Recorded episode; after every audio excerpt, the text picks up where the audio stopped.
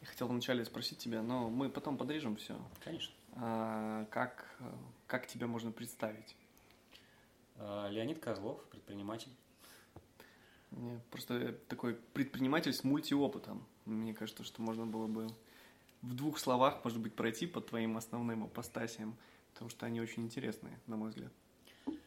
Ну, наверное, началось все с того, что когда-то давно я закончил мехмат МГУ, то есть я математик по образованию, и диплом у меня был по нейронным сетям. То, что сейчас вот в основе искусственного интеллекта. Как-то меня вот занесло, когда это еще было не популярно, давным-давно. Тогда же я занимался много программированием, я влюбился в программирование в раннем детстве, еще мне подарили первый компьютер в 90-м году или 89-м, и я сутками программировал, прямо мне дико нравилось это. Вот. Но потом я это бросил, потому что уже пошел на работу программистом и стало дико скучно. Mm. Ну, вот ремесло такое программиста прямо вообще скучно. Вот. А, а потом, собственно, я какое-то время поработал, поучился в западных компаниях, учился бизнесу, и потом начал делать свой бизнес, сделал несколько компаний разных. Довольно быстро стал заниматься недвижимостью и строительством.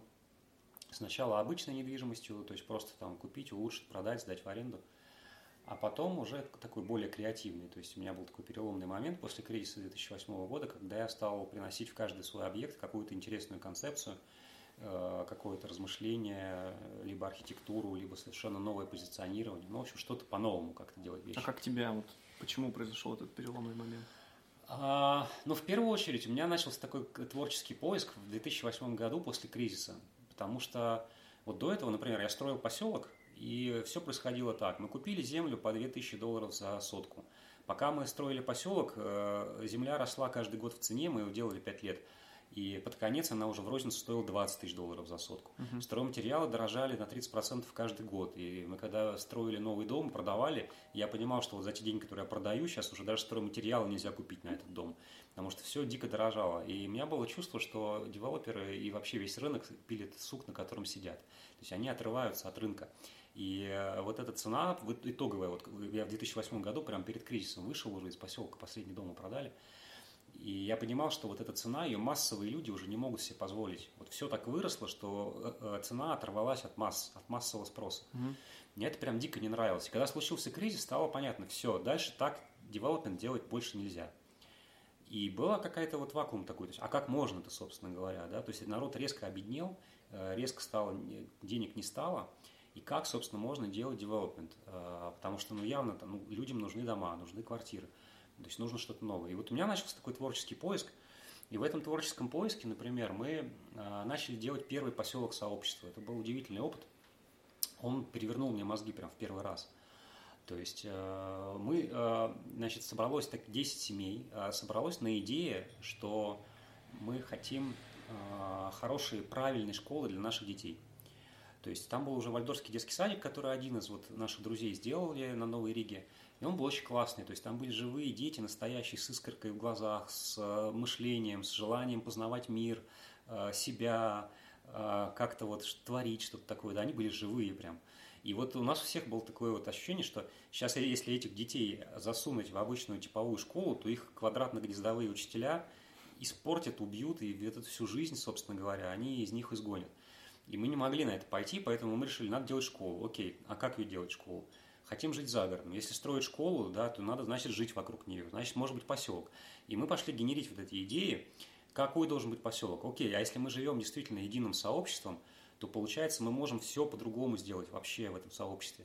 Начиная от того, что вот э, процесс строительства, допустим, вот типичный девелопмент, то есть девелопер как делает? Он покупает землю, там, вкладывает в нее деньги, делает инфраструктуру, занимает деньги у банков, начинает строить, там, да, деньги под проценты. На свои инвестиции он хочет там минимум 20, 30, 40 годовых, а поселок длится там 5 лет, значит, соответственно, 40 каждый год, это получается уже там бешеная какая-то наценка.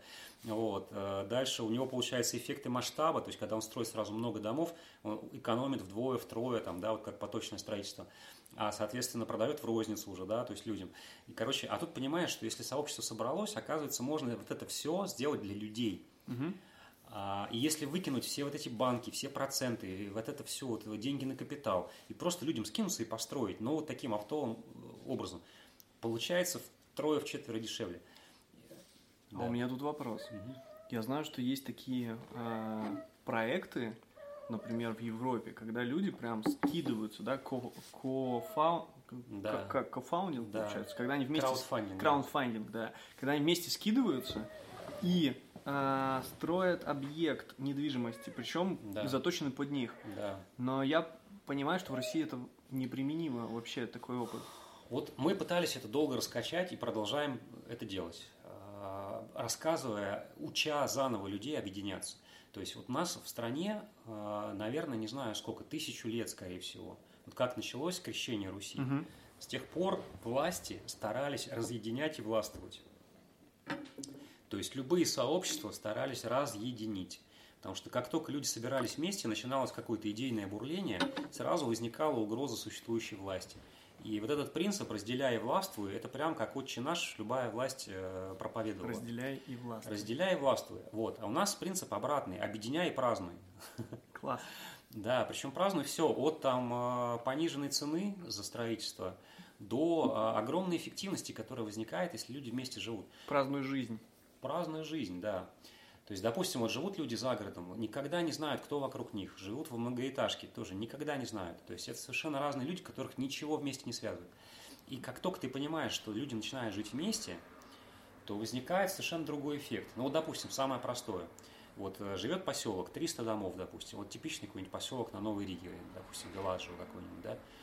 А, У каждого из этих домов кухня метров 20, 30, 40. В нее вложено кучу денег. То есть, начиная с того, чтобы построить, это уже несколько миллионов на эту кухню, оборудовать там еще несколько миллионов. И каждая из этих семей значит, в неделю тратит несколько часов на то, чтобы съездить в магазины, закупиться, затариться.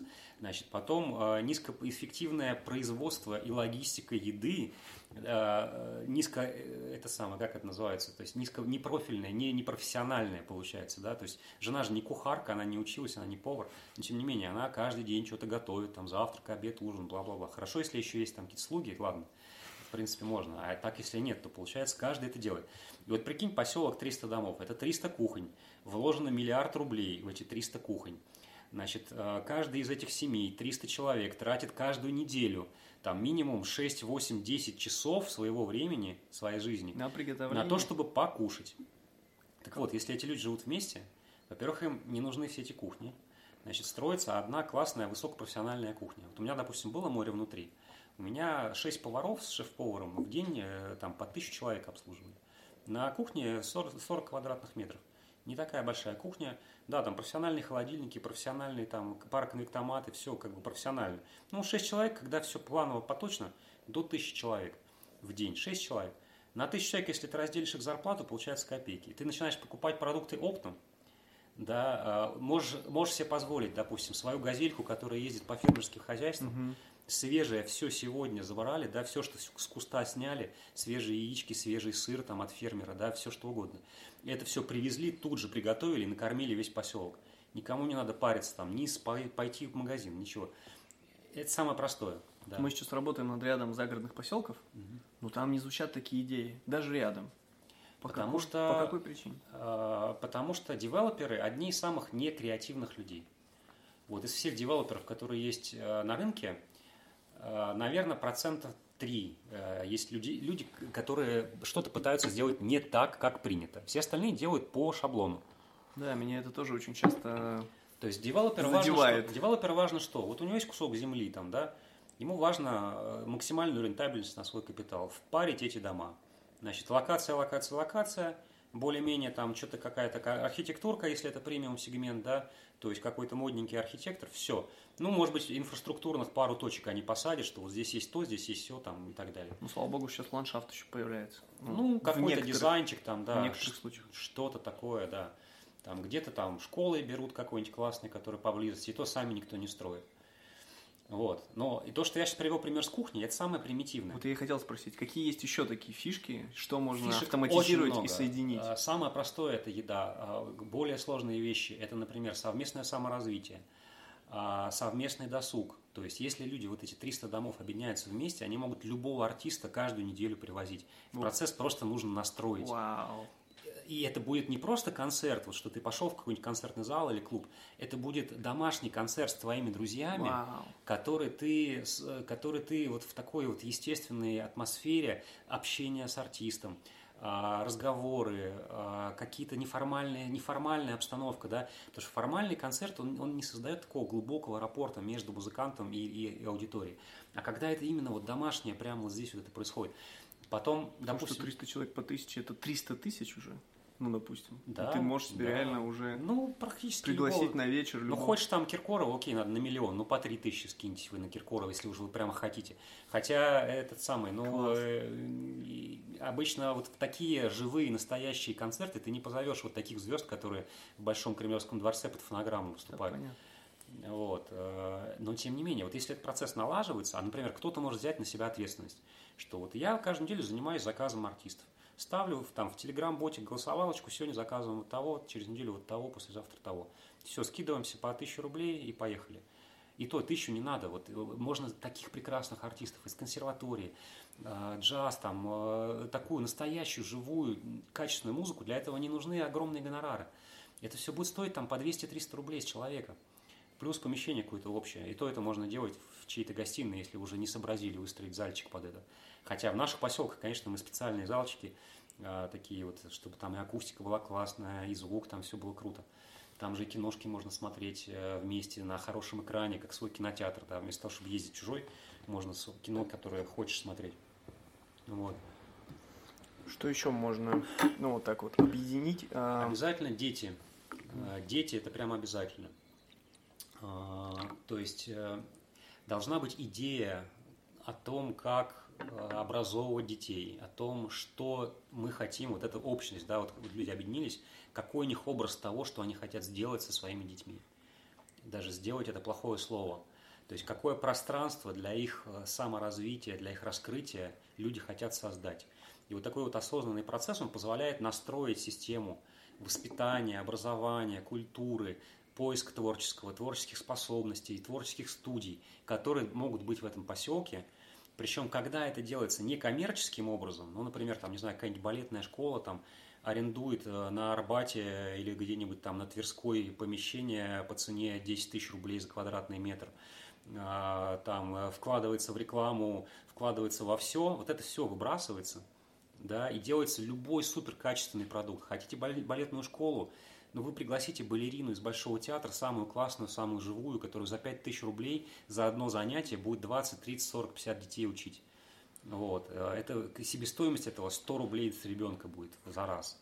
Она будет в 10 раз, в 20, 50 ниже, чем, э, чем это происходит, когда это бизнес. Да? То есть, когда вот такой краудфандинг осознанный, он позволяет, во-первых, очень много экономить, во-вторых, супер осознанно подходить, а что мы хотим получить. Да? Комьюнити, да, как Комьюнити, ключ, конечно. как ключ, к, Как ключ, да. вот к, Да, да, да. к этим вещам. Но получается, разделяя властвуй, есть проблема. Люди не очень хорошо Самая большая идут проблема, на сближение. что люди разучились. Для них это настолько нетипичный опыт, которому, которому не учили с самого детства. То есть, если идут какие-то объединения, они либо там скучно профессиональные, вот профессиональная ассоциация такая-то, такая-то там, да. Но сейчас в последнее время пошло, пошли какие-то более-менее неформальные бизнес-клубы собираться и так далее. Такие вот сообщества, тусовки, вот э, бизнес-молодость породила тусовку, сообщество и так далее. Вот, то есть это более-менее как-то там, как-то начало работать. Но и то они не монетизируют а, силу, синергию сообщества. Потому что никто еще не догадался, какая это на самом деле сила. Ну Вот мы в нашем агентстве изучали этот вопрос, изучали вопросы монетизации комьюнити, то есть э, брали западные там, и другие практики, и мы знаем, что это можно очень интересно превращать в денежный поток. А Мы об этом говорили нашим клиентам, но пока они на это смотрят как на ну, что-то такое.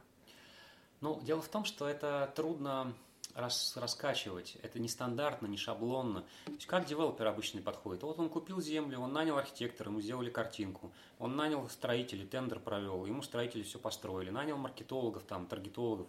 Ему нагнали трафик, он все продал, деньги достал и ушел. Это стандартная шаблонная схема, где не надо там очень сильно напрягаться. Вот. Чтобы сложилось сообщество, нужна какая-то магия, живая жизнь нужна какая-то, да. То есть должны быть живые люди в ядре, которые этого хотят. Обязательно должно сложиться ядро сообщества, да, вот это люди с одними ценностями, с одним видением, сильные, харизматичные, креативные люди, которые видят вот это все, да, которые хотят, их, их драйвит это все. И вот самое интересное, я не досказал, что когда мы эту картинку поселка сделали, мы вышли к нашим друзьям. Во-первых, у нас получилось, вот это было на Новой Риге тогда, допустим, там Беладжио продавали миллион долларов э, в 2010 году за дом, полтора миллиона долларов за дом.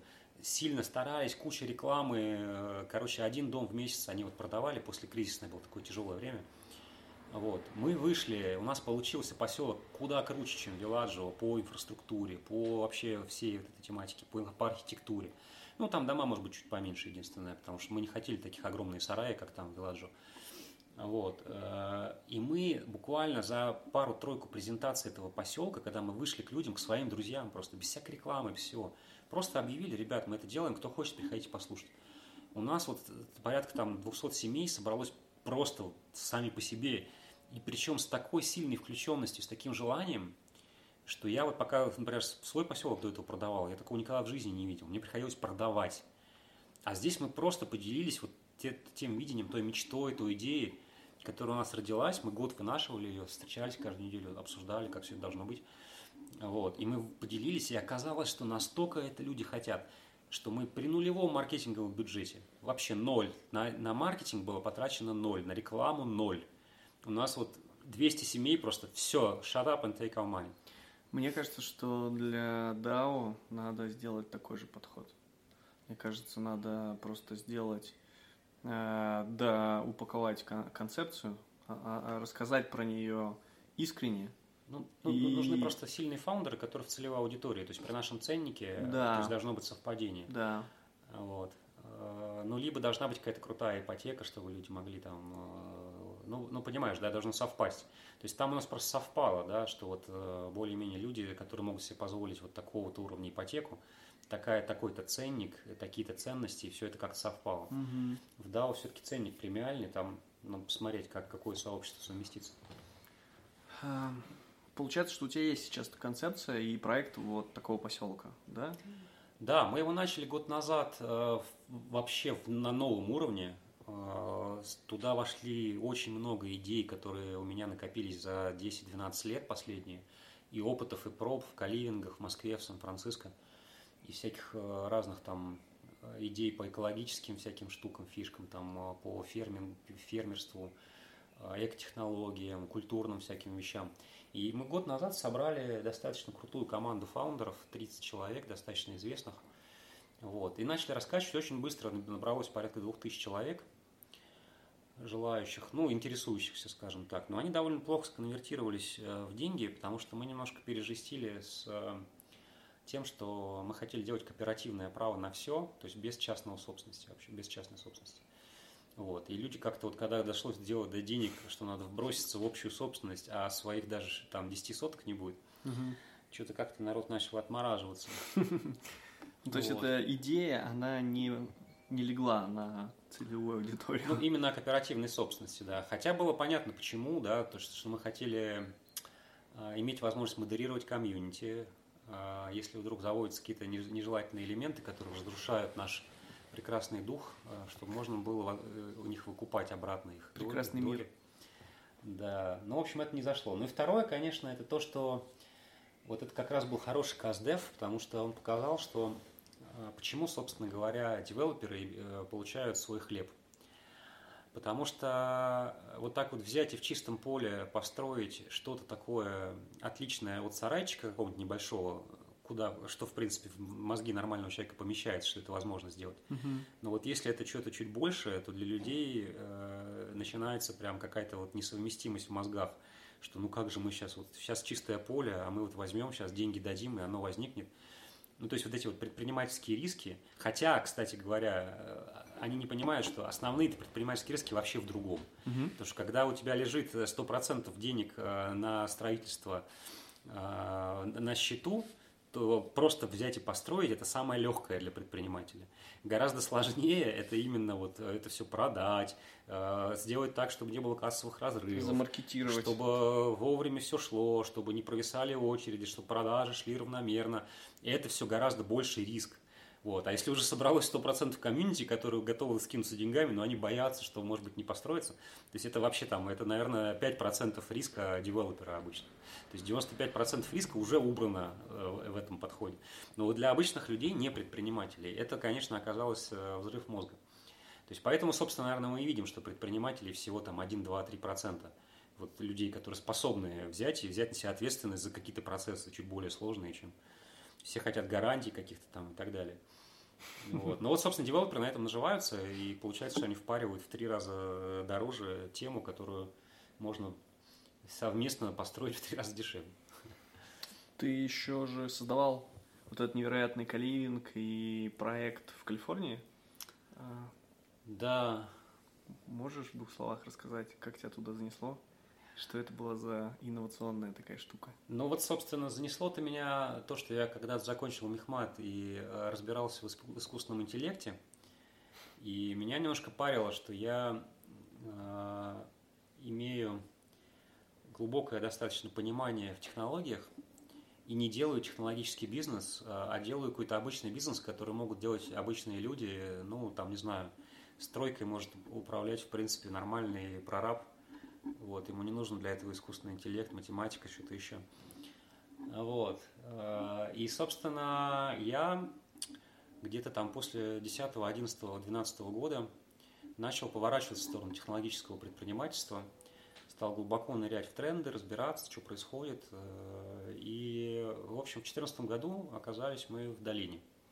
Переехали в долину. Сначала приехали в Лос-Анджелес, потом оттуда переехали в долину. Вот, в Кремниевую в смысле. Э, Ну и там я начал, то есть я приехал без какой-то особой идеи конкретной. То есть я начал просто забуриваться в тусовке, комьюнити, общаться с народом, знакомиться. Э, У меня там много каких старых связей возникло, многие мои одноклассники, там университетские товарищи переехали. Вот. В общем, я начал так поднимать связи, общаться, ходить на метапы всякие, знакомиться с людьми, смотреть, кто что делает, изучать тренды, изучать, э, знакомиться там с инвесторами и прочее. Вот. Ну и, собственно, моя цель была вписаться в какой-то проект или сделать свой проект. А, У меня уже были бизнесы в Москве в то время, то есть я это самое, в принципе, жить было на что. Вот. Но хотелось, а, хотелось сделать какой-то крутой стартап. Вот. А, Но все это привело к тому, что мы подружились с Пашей Черкашиным, такой наш русский венчурный инвестор. И я ему говорю, слушай, давай делать каливинги. Потому что, ну, как я вот делал каливинги в Москве, и мне казалось, что вот как раз в долине это прям супер нужно. То есть, короче, ты приехал за технологическим проектом, Но решил но делать решил делать девелоперский проект. Да, там, ну это было, это можно было сделать там без особого, э, то есть по ходу дела, скажем. Да, да. Вот. Хотя это можно было и автоматизировать. Но я, кстати, тогда вот начинался WeWork, тоже вот это все. Да, я да, хотел, я видел, да. что вот это тоже венчурный бизнес. И Что это каливинга тоже- тоже... можно сделать венчурный бизнес. Это тоже тренд. Да, вот. И э, Паша такой поддержал, говорит, да, да, давай, тут ко мне куча стартаперов приезжает. Вот. А еще сразу пошла мысль дальше. А вот они все приезжают, у них у всех одинаковые проблемы, они все не понимают, там, э, как делать нетворк, как позиционироваться, у них мозги не заточены под долину. Короче, их надо адаптировать. Поэтому давай делать каливинг еще там с какой-то программой по адаптации мозгов фаундеров э, к Кремниевой долине. Класс. Вот. И да, я тогда в 2014 году нашел какое-то помещение. Оно было классное, но оно находилось не в правильном месте. Оно находилось в Окленде. Вот. Оно мне, просто я влюбился в фактуру, там такой старый кирпич, там какие-то барельефы, ну такое заброшенное, но вокруг жуткий негритянский район, там чуть ли не негры с автоматами там ездит.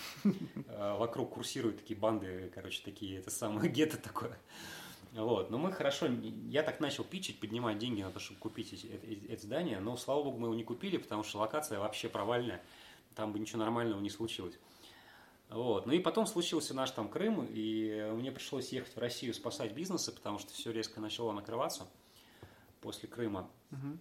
Вот, поэтому я там какое-то время на год уехал в Россию обратно, не успев поднять деньги на этот проект. А потом мне Паша звонит и говорит, слушай, тут я случайно нашел такой классный объект в Сан-Франциско, церковь продается. Приезжай, давай делать. Вот, я приехал, посмотрел, э, влюбился в эту церковь. Короче, такая классная церковь, огромный такой костел католический. Э, такой еще соседний дом, там, где жили раньше эти самые какие-то служащие церкви, какие-то там.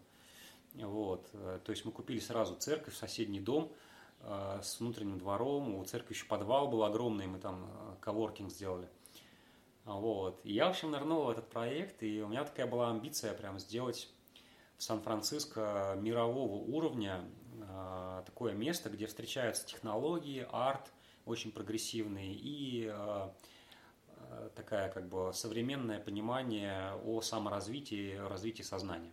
А почему Такие именно эти вещи ты решил за, замешать? Ну, вот такая концепция родилась. Во-первых, я всем этим увлекался очень сильно. Ну, то есть это твоя любовь, да? Это моя любовь. Плюс, ну, я люблю много чего. Я, я мог бы там много чего при, при, при, приплести, но вот э, три в одном мне очень хорошо увиделось, что это прям сочетается. Ну, технологии понятно почему, потому что это Кремниевая долина, угу. и там самое крутое сообщество и все самое крутое в технологической сфере. Вот, и поэтому сделать такой плейс, где будет встречаться, собственно, вся Кремниевая долина, в таком месте, такого места нет в долине. То есть там обычные типовые там коворкинги, зальчики какие-то совершенно никакие. Вот, а это прям шедевральное место, и вот посвятить это храм технологий такой, даже какое-то время у нас сложилась концепция hack temple, hacker temple, вот, temple, э, храм хакер, хакерства. Вот, э, ну, собственно, вот так. Еще плюс вот у Паши была программа э, по такой вот акселерации, инкубации стартапов, которые делают первые шаги в долине. Она очень крутая была как идея, с потенциалом очень крутой у него, потому что действительно там тысячи стартапов приезжают, у них у всех одинаковые проблемы, через полгода у всех наступает депрессия, потому что им казалось, что все круто, а на самом деле все не круто, у них ничего за полгода не произошло. То есть, потом... по сути, есть один паттерн, который нужно людям помочь, да, как бы преодолеть. Ну, он не один, э, нужно в первую очередь адаптировать мозги фаундеров, угу. потому что нужна культурная адаптация, нужно, чтобы фаундера принимали за своего долине. Да. Вот. Он должен говорить правильным языком, писать правильные e-mail, правильным образом знакомиться, правильным образом делать нетворк. Позиционирование продукта должно быть адекватным, понимаемым инвесторами и так далее. Юридически должно быть все правильно оформлено. Маркетинг должен делаться так, как принято там. Да? Ну, то есть есть некий культура, как, что продается, что не продается. Вот. И вот эта вся перезагрузка была упакована нами в трехмесячный интенсив такой вот для фаундера с продуктом чтобы вот приехал фаундер из Бразилии, из Израиля, из Лондона, из России, откуда угодно. Вот, он приехал в долину, хочет в долине поднимать инвестиции, продвигать свой продукт, продавать. Вот, вот это за три месяца ему адаптируют мозги, делают из него своего, делают ему кучу лидов на инвесторов, на индустрию, на продажи, чтобы он свой продукт каздевил, продавал и так далее.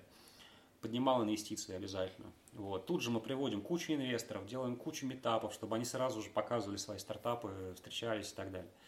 Ну, и, естественно, параллельно хотели закрутить огромное комьюнити вокруг этого темпа, чтобы, собственно, комьюнити облюбило это место. Вот. И за счет, во-первых, там куча арта классного, куча метапов, тусовок э, и так далее. Вот. Ну и параллельно мы построили там каливинг в соседнем доме жилом и коворкинг в подвале. Вот. Такой проект.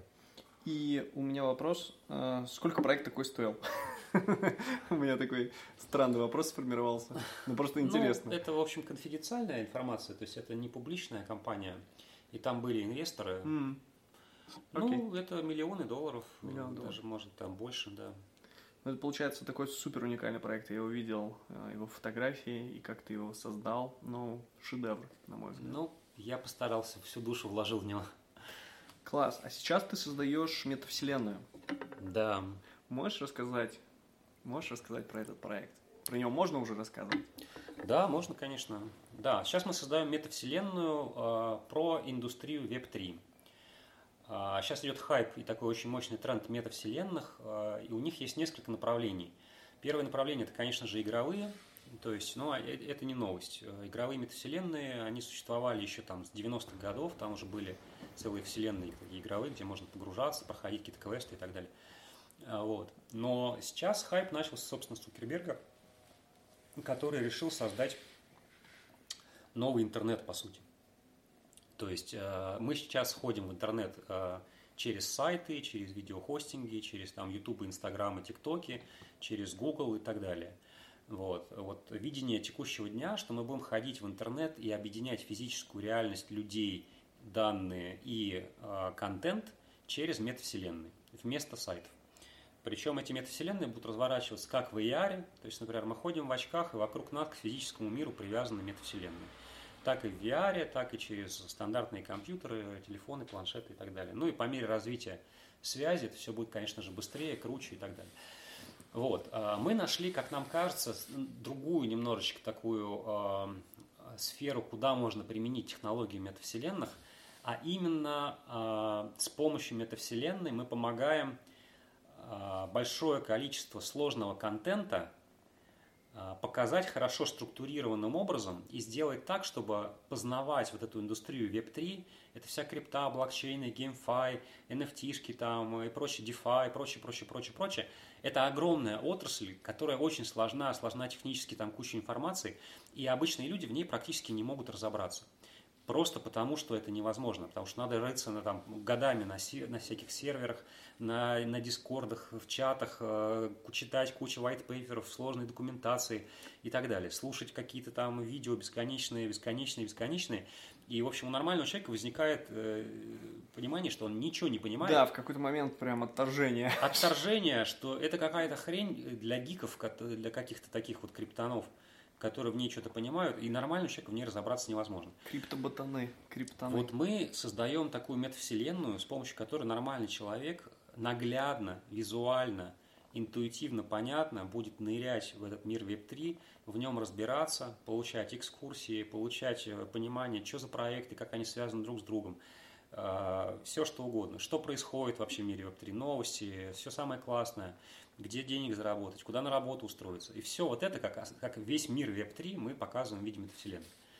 У нее есть уже название? Ну, пока рабочее название Web3 Atlas а, называется так. Посмотрим, может быть, родится какое-нибудь еще хайповое название. Но пока рабочее название такое. А если сформулировать вот миссию э, этой метавселенной, то есть как она помогает миру, раз уж мы заговорили про мы хотим стать местом номер один, через которое люди взаимодействуют с миром Web3. Вот как сейчас, например, мы в основном с интернетом, с новостями, с людьми, с сообществами взаимодействуем через Facebook. Да? Инстаграм. И Инстаграм. Ну, Инстаграм, Инстаграм визу, визуальная информация, да, Facebook это если почитать, попереписываться, пообщаться, там, в чат, початиться и так далее. Вот. Э, новости почитать, Facebook там, да, угу. и так далее. Вот, мы хотим стать местом номер один, через который люди с Web3 общаются. Web3 это, это GameFi, это DeFi, блокчейны, криптовалюты и так далее и тому подобное. Вот со всем этим миром, то есть отслеживать свои финансы, узнавать, что где круто, где можно денежку заработать, какая новая хайповая вещь вышла, кто сейчас взлетает как ракета, куда можно присоединиться, в какое DAO можно попасть, например, поучаствовать, что-нибудь помочь, кто сейчас хантит, какие нужны функции. Мы хотим, чтобы люди там растили свою репутацию, чтобы у них была своя цифровая идентичность, и чтобы они весь свой след взаимодействия с разными проектами там растили и были понимаемы для этих проектов.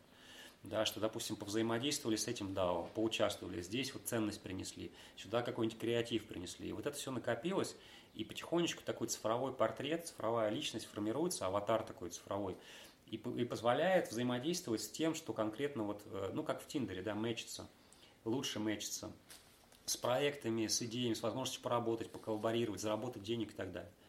Лучший матч. Да. Откуда к тебе приходят идеи? Эм, эм, ну, скажем так, я долгое время правильно затачивал свое сознание э, на креативность, на, э, вот, то есть я затачивал в себе такой взгляд на мир, который объединял несколько вещей. С одной стороны, я смотрел э, тренды, что делаются, что делают люди и что взлетает. Угу. То есть я прямо вот когда внедрялся в долину, я по несколько часов в день просиживал на сайтах типа Crunchbase, Angel.co, э, новости всякие читал, технологические самые свежие, типа TechCrunch там и так далее. То есть ты погружался в Я погружался, контекст. я выбирал себе, допустим, пяток индустрий, куда я хочу глубоко нырнуть, и смотрел, что взлетает у людей, да, то есть что идет, что изучал, как оно взлетает, почему оно взлетает, да. Это раз. Второе, я изучал, я создал в себе такой взгляд на мир. То есть я хожу и смотрю на вещи, на людей, на то, как люди делают вещи. И смотрю таким критическим взглядом и понимаю, что а, ежедневно вызывает какие-то неприятности, что сделано жутко неэффективно. в этом мире, да, вот какие несовершенства, боли, страдания в этом мире присутствуют. И вот, собственно, вот такой взгляд на мир, когда я ежедневно вот так смотрю на мир, позволяет это увидеть, а, а увидев, собственно говоря, следующий этап – это уже родить идею какую-нибудь. Угу.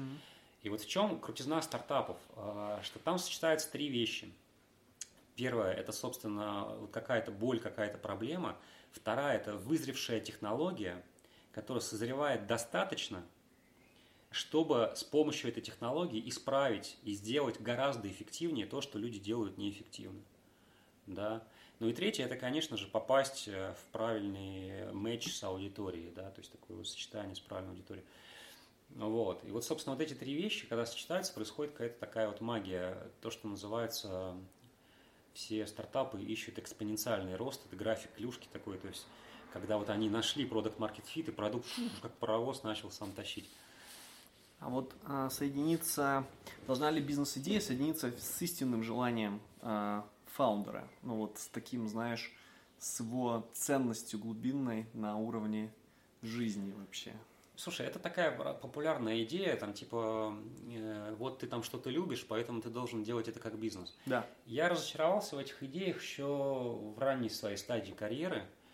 Ну, к примеру, я вот любил заниматься альпинизмом, и, собственно, вот попал в альп-индустрию генеральным директором э, продавать альпинистское снаряжение. Казалось бы, там тусовка альпинистов, вот все эти люди, которых я люблю, там продаю железочки свои любимые, там все вот это я очень люблю. Вот. Но оказалось, что, блин, э, продавать-то, в общем-то, пофиг что. Понимаешь, да? Скорее вопрос, как ты это делаешь. То есть вкладываешь ли ты в сам процесс, в сам продукт свою душу, творчество, новизну.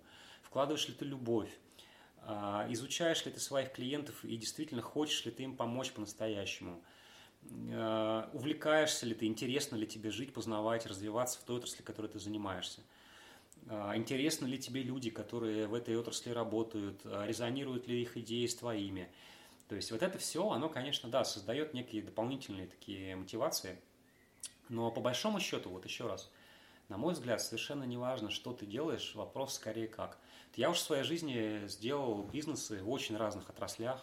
У меня был автосервис, у меня была строительная компания, вот, у меня был ресторан, у меня был девелоперский бизнес, у меня были технологические бизнесы, у меня был бизнес-стартап, связанный с искусственным интеллектом музыкальной индустрии. А чем они объединены все? Они объединены... Что-то же было у них объединяющее? Объединяющей была моя любовь к миру, э, мое стремление делать людям хорошо, э, любовь к творчеству. Ну вот, допустим, вот был у меня арт-кафе «Море внутри». Да, вот я стал случайно ресторатором. Ну, мне досталось, просто я был арендодателем, то есть я занимался недвижкой, у меня арендовал ресторан «Море внутри». Он так вышло, что он достался мне. Ну, я понял, окей, я ресторатор, значит, мне надо сейчас нырять в это. Что это такое? Это, ну, во-первых, там было два, две вещи, три вещи даже, да. Первое – это вкусная еда, классная, правильная для нашего сообщества, без мяса, без алкоголя – вот, то есть я изучаю кухню. Вот. Оказалось, что еда – это классная вещь, и можно наслаждаться, можно ее изучать, познавать, развиваться в ней, ходить, пробовать, дегустировать, развивать вкус, развивать, вот есть как насмотренность, а есть вот а, тоже то же самое со вкусом, да. То есть ты различаешь нюансы, ты начинаешь чувствовать Наеденность. Пищу. Ну, что-то такое, да. Вот. И ты начинаешь в этом развиваться, создавать меню, креативить, делать что-то дико вкусное, экспериментировать, пробовать, что заходит, что не заходит вот, э, общаться с гостями, принимать гостей, угощать их и смотреть, что им нравится, что не нравится, советовать, ставить сервис, делать так, чтобы это было креативно, живо. У меня, допустим, были официанты, которые играли гостям на, на фортепиано. Вот, то есть, например, официант подходил и говорил, вы знаете, у меня сейчас такое настроение, вот я вам подал еду, не хотите, я вам поиграю импровизацию? И гости такие, вау, ну давай. И он шел, играл импровизацию, они такие, о, ничего себе. Ну вот, ну то есть вот такая вот как бы живая какая-то жизнь. А, вот. И вторая, вторая там была э, у нас, второй элемент – это концерты. И это, конечно, моя любовь, потому что я очень люблю музыку, я в ней всю жизнь. Вот одно из моих ранних таких супер ярких э, воспоминаний детства – это когда я, мой дядя играл импровизацию на фортепиано, и для меня это было как магия. У меня время остановилось, мурашки побежали, я прям сидел рядом с этим фортепиано, слушал эту живую музыку, настоящую, которая вот сейчас рождалась, и прямо у меня а вот такое вот. И с тех пор я очень люблю музыку, особенно живую, настоящую. И вот в «Море внутри» мы как раз делали такие концерты. И когда я видел, что у нас э, гости плачут от счастья, потому что это настолько живо, трогательно, и в самое сердце прям проникает гостям. Вот это были моменты счастья для меня. Вот я хотел такого. И мне повезло, что это было. Это было причем много такого моря внутри. Вот. Но там еще у нас было много про саморазвитие, всякие там йоги, сатсанги там и прочее, прочее, прочее. Это тоже была интересная часть. А вот тогда получается тема, которая сейчас супер э, массируется как тренд предназначения и поиска предназначения, это все фуфло или все-таки не, это более широкое, чем просто деятельность, да? Это как бы тема, это дело жизни, то есть то, без чего человек не может вообще существовать. Вот как ты вообще относишься ну, к этому? Это не фуфло, конечно же, э, но я считаю, что прежде чем найти свое предназначение, человек должен во многом раскрыть свой потенциал. То есть потенциал – это то, что в человеке заложено как возможность раскрытия, но большинство людей, сейчас живущих на нашей планете, они не имеют ни малейшего понятия о своем потенциале. Вот люди, которые живут с раскрытым потенциалом, это прям единицы. А как узнать о своем потенциале? Развиваться, не стоять на месте, все время повышать планку, искать, искать разное, искать в разных направлениях, э, областях, э, изучать разные вещи, попадать в разные комьюнити, пробовать, экспериментировать, творить, коллабить, э, короче, растить профессиональный уровень, желательно не в одной отрасли, а сразу в нескольких, познавать какие-то кросс дополнительные специализации. Ну, например, если ты предприниматель, то ты должен понимать в финансах, ты должен понимать в продажах, ты должен понимать в маркетинге, ты должен быть креативным, ты должен понимать в продукте, ты должен понимать человеческой психологии. Если ты не понимаешь психологии, как ты залезешь в мозги и души, и сердца э, своих клиентов, и как ты сделаешь вот perfect match э, с, с продукта, с их сердцами. Никак иначе. И поэтому, то есть, э, вот мне интересно жить. Я за своей жизнью там потусовался, наверное, не знаю, в сколько, десятки разных совершенно, вообще разных сообществ. Э, там, не знаю, какие-нибудь там математики, программисты, бандиты, музыканты, хиппи, э, музыканты электронные, э, строители, значит, узбеки, таджики, которые строят, автослесаря. То есть, короче, ну вот, и, и можно дальше, дальше продолжать, много-много-много.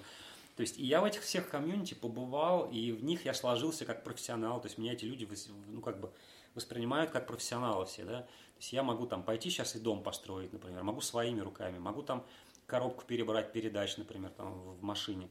Ну, желательно не сам, конечно, то есть я желательно поставить механика, чтобы он перебирал, но если надо будет, ну, в конце концов, и я переберу. Вот. Могу как архитектор там дом спроектировать, как инженер могу посчитать нагрузки, могу как арт-куратор поработать с художниками, подобрать художников. Но, к сожалению, рисовать сам не умею, единственное. В музыке глубоко разбираюсь, э, играть могу, петь могу. У меня образ Леон... Леонардо да Винчи сейчас такой.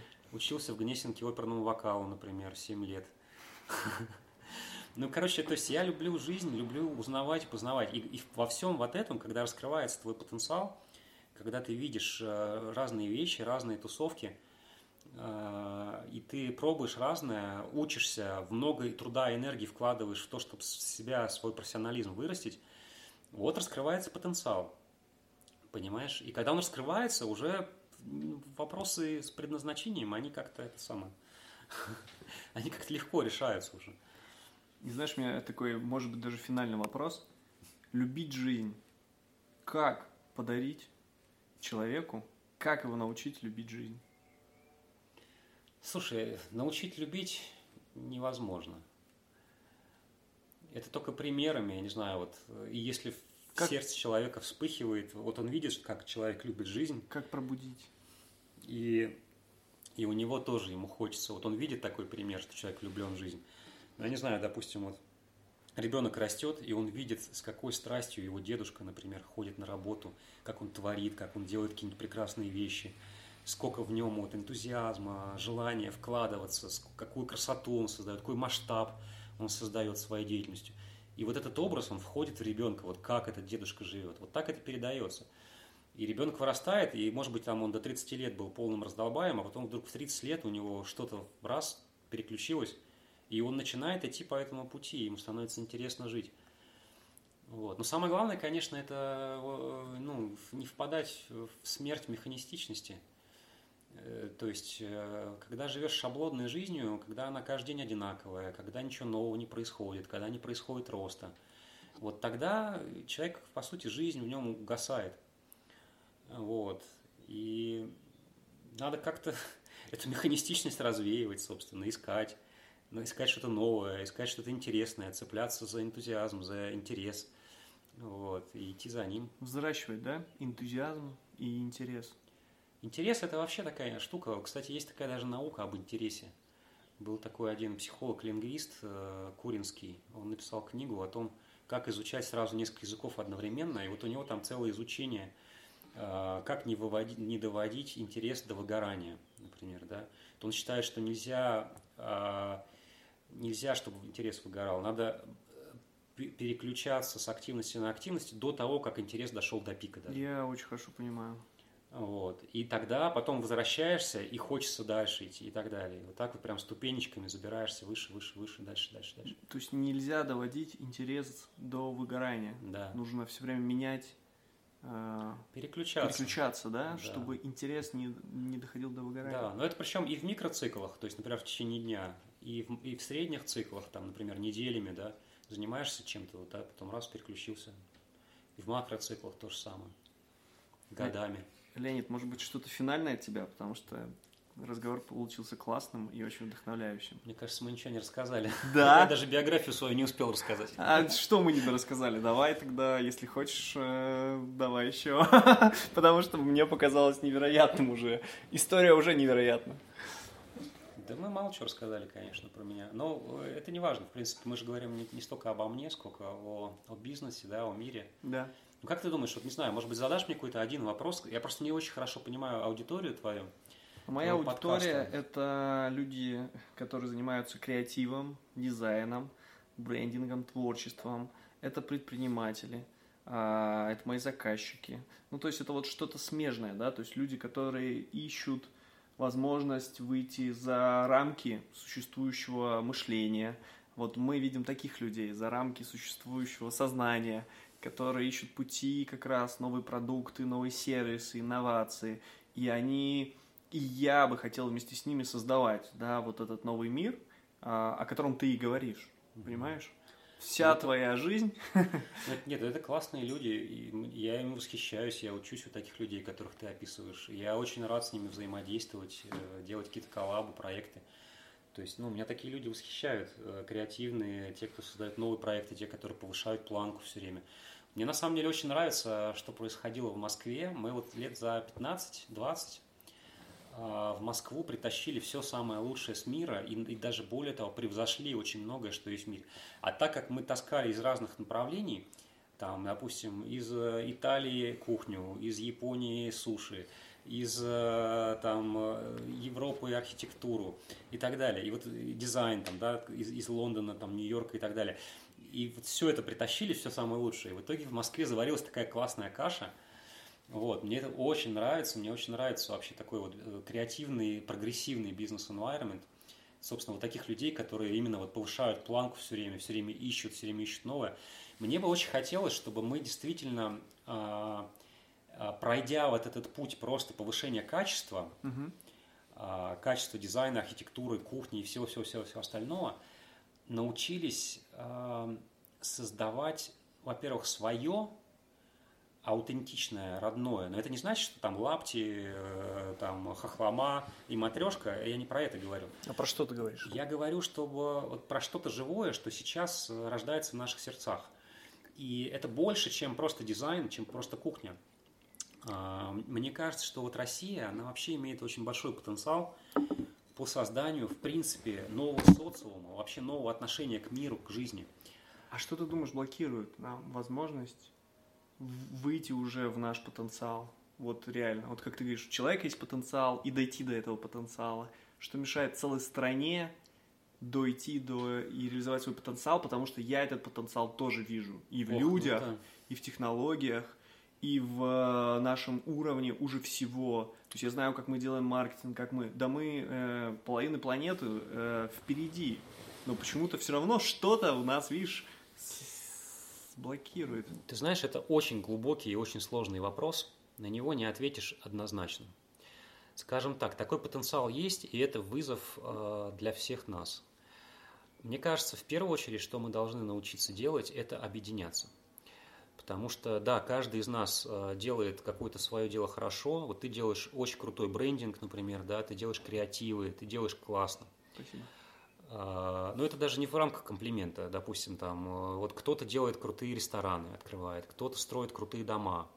Да, и в принципе вот уровень творчества, уровень качества уже развился. Вот. А, но как нам перестроить социум, как нам создать новую модель? Вот сейчас капитализм умер фактически. Новую да, модель, все, да. все, тупик. А, коммунизм, он тоже умер. А, то есть вот было, было две полярности, да, либерализм, что, например, человек э, в центре, да, в центре его я, его эго, и вот он как живет, так хочет, ему по, по барабану до всех. Другая полярная модель – это что вот есть социум, э, человек не важен, он винтик, главное – общие интересы, да, вот всего единства 300 миллионов человек, проживающих на одной территории. Первый пример – это центр там, где я, у нас была рекламная кампания такая. Ага. Одна из самых больших в Москве. Да, классно. Ну, вот это вот либерализм, это Айн Рэнд э, и так далее. Вот это все. А, вот. Мне кажется, что мы сейчас э, можем нащупать, и именно в России такая потенциальность есть, э, идею такого фрактального общества из сообществ. То есть, когда человек входит в какие-то сообщества, может причем в разные входить, 3, 4, 5 штук вполне, они могут быть совершенно разные.